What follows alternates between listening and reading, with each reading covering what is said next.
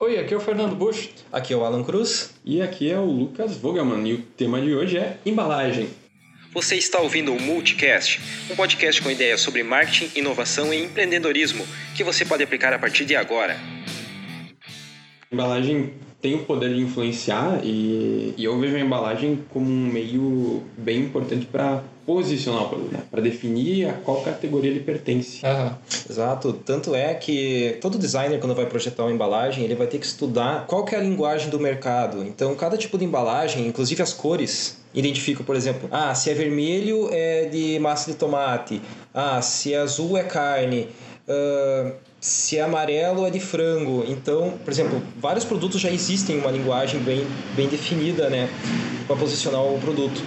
E fora, quando tu quer posicionar um produto de forma premium, tu vai usar uma embalagem preta, eh, preto com branco. Isso vai dar uma ideia de preço pro produto, já de cara, e vai posicionar ele, né, na mente do consumidor. É, eu acho que o fator principal da embalagem é chamar atenção para a primeira compra, né? A primeira compra do, do produto, para o cliente experimentar aquele produto e aí, sim, se ele realmente vai gostar daquilo, ele vai continuar comprando, né? Uh, mas acho que a embalagem tem esse principal fator, assim, no meio de uma gôndola de muitas opções e cada vez mais opções, né? Pensando em produtos alimentícios, por exemplo, uh, é importante chamar atenção, né? Que o consumidor passe o olho, encontre aquele produto, né? Gere curiosidade. E na embalagem encontra as informações que, que precisa facilmente. E hoje em dia, ah, cada vez mais tem que ter tanta informação na embalagem. É um produto sem glúten, sem lactose, uh, light, sem açúcar. selo verde, selo rosa. Sem sabor. ISO 9000 e aí vai tudo nas embalagens. É, e o consumidor está exigente, ele procura isso de forma fácil e rápida, né? Então a embalagem ajuda a comunicar essas especificações, a chamar atenção, gerar interesse e nisso sim dá para perceber um, um, com um design bem feito dá para perceber um aumento de vendas, né? Então quando você entra no, no, no mercado com um produto novo, esse é o momento que você não pode errar no design da embalagem, né? É, porque se você causa estranheza e tenta, sei lá, lançar uma caixa de leite que ela é toda preta, vai causar uma estranheza bem grande. Você está quebrando regras, né, no, no, no que o público está acostumado a encontrar. Uma, uma coisa que eu vejo muito é posicionar o produto em uma categoria diferente, né?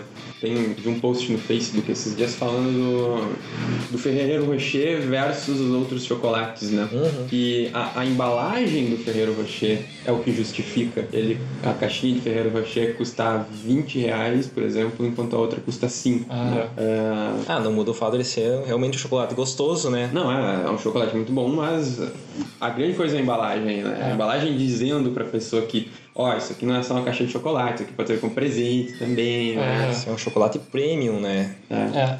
E pra mim vai além do premium, vai, vai além do eu tô comprando uma caixa de chocolate Sabe? Pra mim a embalagem tá dizendo que eu tô comprando um presente, eu não tô nem comprando pra mim. É isso aí, né? um presente de valor. Eu né? nunca comprei Ferreiro Rocher pra mim, por exemplo. Sim, é verdade. Um presente. Hum, eu já. Se presenteou com a caixa Me de Ferreiro Rocher. O... E realmente aquela embalagem dourada ao redor dá a impressão que eu estou comprando pequenas pepitas douradas saborosas. É, é. então tem essa percepção e realmente quando tu come o chocolate tu vê as diversas camadas que tem dentro do produto. Realmente a, a, a... esse é um caso típico em que a embalagem reflete exatamente o que aquele produto é. É. Tem, tem uma coisa bem importante quando a gente vai pensar em, em, em embalagem para produto premium é que a embalagem tem que ser premium, assim como o produto, né? Não é só, só os grafismos, as cores que vão dizer que ela é premium, mas sim o formato, o material usado, né? Isso tem que se ter muito cuidado quando vai se pensar numa embalagem. Então, um produto premium com embalagem ruim, basicamente vai ser puramente prejuízo para o empresário, porque ele vai estar tá investindo num excelente produto uhum. que demandou pesquisa, que demandou materiais, demandou todo um processo complexo para falhar justamente no ponto de venda. É, se o público não percebe como premium, falhou. E outra, e também tem o caso contrário, né, em que tu faz a embalagem premium, faz um, tipo, posiciona ela lindamente no mercado, mas o produto não é premium dentro. É, daí não é. se sustenta. Daí o pessoal experimenta aquilo e vai sentir uma quebra de promessa, né? É, tem a, a embalagem sempre tá falando alguma coisa pro público, né? Sempre tá prometendo alguma coisa. Então, é bem isso, a tua embalagem promete algo, entrega algo pior, né? Aí não tem jeito, né? É decepção certa. Claro, não quer dizer que como você vai fazer uma embalagem, uh, digamos, com um produto mais barato, mais simples, que ela significa que ela tem que ter um design ruim. Ela tem que ter um design bom, mas que reflita aquele produto. Tipo, estou vendendo um produto de média qualidade. A sua embalagem tem que dizer isso e apresentar outras características que valorizem o produto, apesar dele ser de média qualidade. É. E se eu for, por exemplo, se eu for um, um, um microempresário, assim, tô começando a minha empresa, fabrico, sei lá, hambúrguer pronto, que é de micro-ondas, eu vou conseguir, então, vender meu hambúrguer por mais preço do que outros por causa da minha embalagem. Hum. Vai, mas o produto tem que sustentar as vendas, né? Sim. Posso contar? Hum, bem depois tu corta ali. O que a gente podia falar ainda? Eu acho que é dar uns acionáveis, assim, pra pessoa, né? Seis minutos. Ok? Uns acionáveis, do tipo, né, o que fazer agora. Ah, tá. A gente falou bastante de alimentos, né? Dá pra falar também cases. Ah, eu tô lembrando. Acho que vamos comentar de alguns cases aqui de que eu particularmente achei interessante, né? Quando eu vou no supermercado com frequência. Uh, um produto que chamou muito a minha atenção foi o Vanish. Quando eles criaram aquela embalagem que é um rosa fosforescente, super brilhante, em que dava para enxergar do outro lado do supermercado. E o produto deles, que era um produto novo na época, uh, se propõe a fazer uma limpeza e deixar a roupa extremamente branca. Então a impressão que eu tive quando olhei naquela embalagem é que aquilo era algo químico quase mágico. E realmente o produto é muito bom. Mas aquela embalagem deu essa sensação, porque eu nunca vi nenhum produto de limpeza usar uma cor tão gritante e tão viva que parecesse algo químico quase mágico, quase uma alquimia aquilo. Um negócio radioativo brilhando ali no meio. Uhum, é, parece que aquilo realmente tinha alguma coisa que os outros produtos não tinham. Porque que geralmente vê produto de limpeza? Aquela que boa com aquele verde musgo quase morto e... É o que não dá para criticar muito, porque eles estabeleceram uma linguagem da categoria, né? Se vem uma outra marca de água sanitária, eles querem fazer igual. É, mas digamos que eu quero criar uma água sanitária em que ela é muito mais forte. Eu me posiciono como água sanitária diferente das outras. Aí eu, tem que se diferenciar mesmo. Eu acho que daí eu trocava a cor. Esse, o Vanish, que ele na verdade é o que? Um... É o... Ele não é um sabão em pó, ele é um, um removedor de manchas. Como existem outros centenas de removedores de manchas no mercado. Mas a forma como eles se posicionaram na embalagem e nos, no, na gôndola, para mim foi incrível, assim. Tanto que até hoje estão vendendo bem, né? É, e uma, uma coisa importante do, do Vanish é que eles estabeleceram aquela parede cor-de-rosa né, no mercado. E uhum. isso é uma coisa a se considerar também quando, quando tu vai projetar uma embalagem, é pensar no ponto de venda, qual que é, como que ela é visualmente, né? Porque é muito fácil achar no mercado por causa dessa cor gritante que tem é. E pela parede uniforme cor-de-rosa que, que se forma né, na, no, no mercado, do ponto de venda. Uhum. Outra coisa legal sobre embalagem é pensar ela como um complemento à experiência do usuário, né? As embalagens da Apple tem muito isso. Tem aquele produto que já, já segue uma linguagem visual simples, né, minimalista, e muito elegante, etc. Mas tem uma e, e, tem uma embalagem condizente, né? As caixas são todas brancas, uh, elas são muito simples, né? Tu puxa aquela tampa e, uhum. e né? Tudo muito organizadinho e, e, né? Fica sendo bem condizente com a não só com o design dos produtos, mas também com o que a, a Apple promete como experiência, né? Essa coisa da simplicidade. Uhum. A embalagem reflete o produto, né? De, e tem que ser dessa forma. A embalagem reflete o produto e tem que ser dessa forma. Sim. Uh, agora eu lembrei daquelas embalagens de leite. Tem muitas embalagens de leite aqui na, na região, por causa da, da, produção de laticínios. E a maioria delas é bem amadoras em termos de design. Inclusive tem uma, eu não posso citar a marca aqui, mas que tem uma onda gigante de leite vindo em direção à vaquinha que está no morro. E isso gerou até piada na internet. ah, sim, do tsunami de leite. Uhum, o, o cliente pegou, tirou uma foto, mandou para a marca pelo Facebook e disse assim: Eu não acredito que vocês estão maltratando vacas, essa vaca vai morrer por anti-tsunami. e tu pensa, ah, zoação, né? E a gerente da rede social foi lá e disse: Não, nesse processo nenhuma vaca foi ferida, isso é apenas computação gráfica. é, no fim a marca conseguiu né, levar uma brincadeira legal e né, reverteu bem.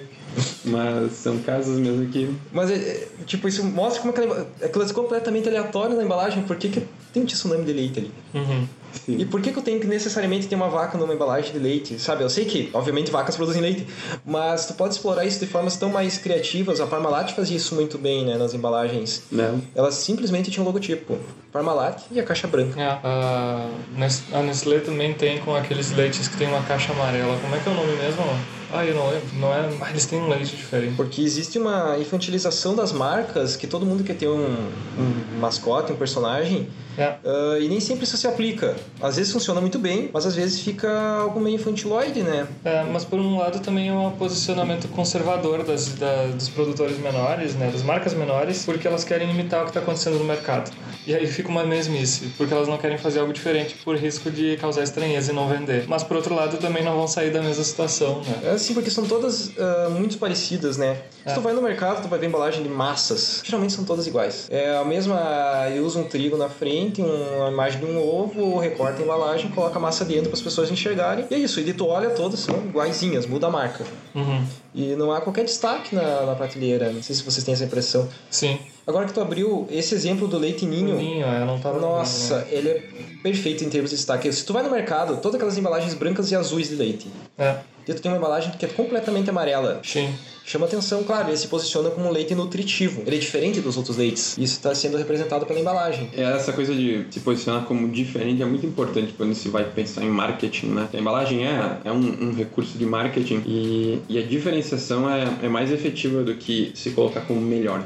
Uhum. né? Isso é um erro que muita empresa comete, colocar como isso aqui é melhor, enquanto a outra se concentra em dizer isso aqui é diferente do resto. É. E a que se diz diferente é a que- acaba atraindo as pessoas, né? Outra coisa que eu acho interessante, falando isso quando você citou a questão da experiência do, do consumidor, junto com a embalagem, é dos produtos eletrônicos, né? Que hoje é muito comum o tal do unbox. Unboxing. né? Então, unboxing tu consegue ver as pessoas né, abrindo o produto. Quem não, sabe, quem não sabe o que significa é um youtuber, normalmente, alguém na internet compra o produto, grava abrindo ele, mostrando toda a experiência de remover os plásticozinhos, tirar da caixinha e mostrar o produto assim, saindo da caixa. E então, nesse momento, você tem milhares de pessoas assistindo o vídeo, vendo as caixas, vendo elas sendo abertas. Então, aí que entra o trabalho de um bom trabalho de marca e de design para projetar uma embalagem que até no processo de abertura dela, ela é bonita. É, ela reforça a experiência né, que tu quer passar. Exato. Essa que é, que é a grande coisa. Ah, já teve casos, te- teve um caso muito legal de embalagem que a Nike fez pro Inter um tempo atrás. Ah, se eu não me engano, foi quando eles lançaram a primeira camiseta deles com a Nike, né? Porque os clubes trocam de patrocinador esportivo. Uhum. E, e eles usaram essa analogia do sangue, né? A cor vermelha e tal. E a embalagem, claro, não era a embalagem de todas as camisetas, mas as- uma, um lote inicial, se eu não me engano, veio dentro de uma, de uma embalagem que era uma caixa. E dentro dela, eu não lembro se era um grafismo ou se eram meio, mesmo um- uns cubinhos de plástico que imitavam gelo. Uhum. E dentro dessa caixa, em meio a esses cubinhos, tinha uma bolsa de sangue. Nossa. e dentro dessa bolsa de sangue tinha a camiseta vermelha. Ah, que legal. Nossa, fizeram toda uma E aí a brincadeira. pessoa tirava a camiseta dentro de uma bolsa de sangue. Nossa. Né, isso, olha a mensagem que essa embalagem ajudou a carregar, né? Pra, Sim. pra ativar toda uma história, né? Que o clube tinha, que a marca tem. E... Outro exemplo de embalagem em que ela faz parte da experiência a um nível muito alto é embalagens de perfume, né? Em que além do perfume ter que ser bom, tem um ótimo cheiro, ele é um item de decoração. Uhum. Então ele tem que ser bonito também para ficar na sua estante, no seu banheiro, onde mais para você exibir aquele perfume. Essa coisa do item de decoração acontece também com aquelas com as embalagens de aromatizante, né? Para ambiente. Sim. Né, que foi acho que a Glade que lançou um que meio que se mistura com a decoração da casa e não era só um negócio estranho que tava no lugar. né, com acabamento amadeirado, porque a concorrente dela tinha lançado aquele troço feio que tu põe na parede, né, que parece algo que tu vai botar em cima do teu vaso, tu não vai botar na sala. E dele era um troço branco que ficava dando spray no ar, tipo, era feio, não ia botar isso na sala. E dele vai lá e faz um item de decoração que parece um vaso de madeira elegante, discretíssimo, que fica soltando o cheirinho. Perfeito. É.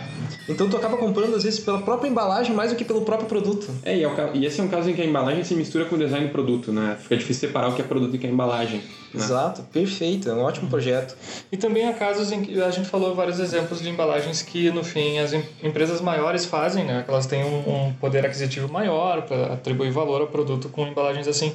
Mas existe também a possibilidade da embalagem fazer as duas coisas, né? Tornar ah, ah, o o produto mais, mais barato em termos de produção e agregar valor hum, no final também. Né? A gente pensa em produtos artesanais, por exemplo, que você pode fazer uma embalagem legal pra caramba, ter uma apresentação bacana com pouco recurso, com custo baixo pro, pro proprietário da empresa, né? pro dono. E isso representar um aumento do, do preço na, na hora da venda, aumenta a margem de lucro, né? Exato. Sem falar que a embalagem tem que ser pensada não só também no ponto de venda, como ela tem que ser prática para ser transportada, né? É, é verdade. É, principalmente quando a gente vai, vai pensar em escala, né? Em algo que vai ser produzido em escala e transportado em escala, isso é importante, né? Cogitar o, né, a facilidade de estoque, de transporte, né? De, de colocação no ponto de venda. Uma- um setor que eu tô vendo se superar bastante no quesito embalagem é o setor de ovos. Lembra que uma época era simplesmente todas as caixinhas e era aquela caixinha.